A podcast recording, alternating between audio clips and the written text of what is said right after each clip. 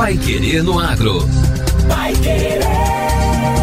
O Jornal do Agronegócio. 91,7. O IBAMA, Instituto Brasileiro do Meio Ambiente e dos Recursos Naturais Renováveis, aprovou o estudo de impacto ambiental da nova Ferroeste, executado pela Fundação Instituto de Pesquisas Econômicas, o FIP. O relatório, com mais de 3 mil páginas, estava em análise desde novembro, quando o governo do Paraná protocolou o resultado.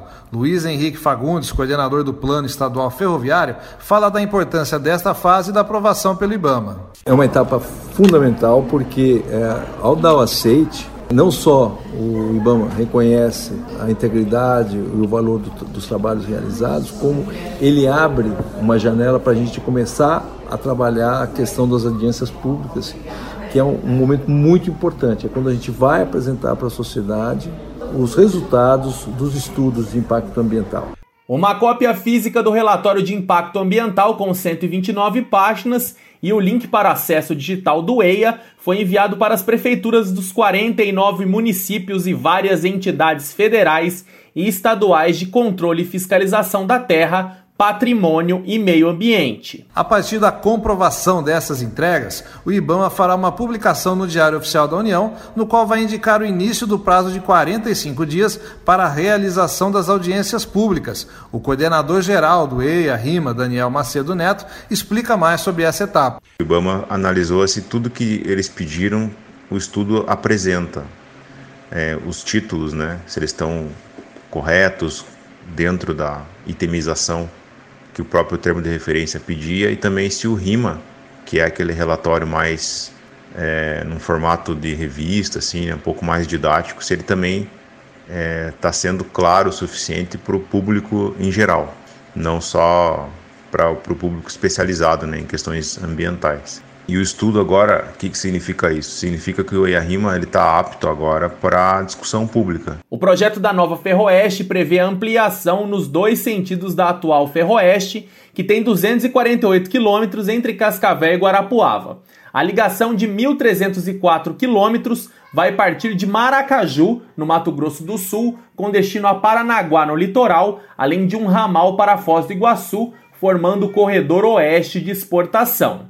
Os estudos de viabilidade apontam a circulação de cerca de 38 milhões de toneladas de grãos e contêineres refrigerados no primeiro ano de operação plena. O empreendimento deve ir a leilão na Bolsa de Valores de São Paulo, a B3, no segundo trimestre desse ano. O investimento estimado é de 29 bilhões e 400 milhões de reais. O vencedor do leilão vai executar a obra e explorar o trecho por 70 anos.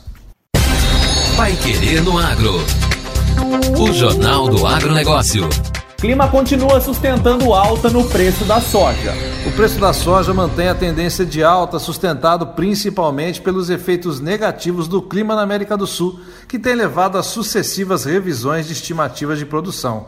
Ontem, os principais contratos do grão na Bolsa de Chicago abriram o dia em forte alta, com as cotações se aproximando dos 15 dólares por bushel no início da manhã. A produção de soja do Brasil vem sofrendo com a seca que atinge a região sul do Brasil, situação verificada também na Argentina, já nas áreas mais ao centro e norte do território brasileiro. A dificuldade tem sido o excesso de chuva, que afetou lavouras de soja, especialmente no estado do Mato Grosso, maior produtor nacional. Em meio a esse cenário, indicadores do Brasil têm reforçado a situação do preço em alta. A referência é medida pelo CPEA, Centro de Estudos Avançados em Economia Aplicada, com base no corredor de exportação de Paranaguá, aqui do Paraná, acumula alta de 6,65% até a última sexta-feira, quando fechou a R$ 183,80 a saca de 60 quilos. Na última quarta-feira, dia 26, o valor chegou a atingir o novo recorde da série histórica e chegou a R$ 184,20 22 centavos. Em nota divulgada ontem, os pesquisadores destacam que a demanda está maior que a oferta no mercado interno, levando a uma sustentação de preços. A entrada da safra nova está lenta, em meio a dúvidas em relação ao rendimento das lavouras. Indústrias domésticas e compradores internacionais estiveram mais ativos nas aquisições da soja brasileira nos últimos dias. Porém, as compras foram limitadas pela baixa oferta. Isso porque a entrada vagarosa da safra e as incertezas quanto ao rendimento têm deixado sojicultores reticentes nas comercializações de grandes volumes, diz o CPEA. Agora, no Pai Querendo Agro. Destaques finais. Pedidos de seguro agrícola analisados pelo governo já somam 5 bilhões de reais. Um levantamento da Secretaria de Política Agrícola do Ministério da Agricultura, Pecuária e Abastecimento, MAPA, mostra a dimensão dos comunicados de perdas e avisos de sinistros pelos produtores afetados pela seca. O Ministério da Agricultura destaca que o valor total em análise para os possíveis indenizações é superior a 5 bilhões de reais foram acionadas 42.541 apólices de seguro e feitos outros 38.906 comunicados do Proagro até 20 de janeiro. As perdas atingiram principalmente soja e milho, mas foram registrados danos causados pela estiagem também em culturas como feijão, arroz, cana-de-açúcar, frutas e hortaliças, pecuária de leite e apicultura. A soja tem quase 37 mil acionamentos, que é 32% das apólices sinistradas. Dos quase 39 mil acionamentos do Proagro, mais de 26 mil foram de perdas no milho, 68,7% do total. No comunicado, a pasta já avalia a possibilidade dos números serem revisados quando um novo levantamento for divulgado no final de fevereiro, já que a seca persiste em várias regiões. A seca ainda não cessou seus efeitos e as lavouras estão em período de colheita, o que deve alterar esses números no próximo levantamento, ao final de fevereiro. Dentre os estados mais afetados e que mais contratam seguro, o Paraná tem 30.916 acionamentos, o Rio Grande do Sul 4.375 e o Mato Grosso do Sul 3.160.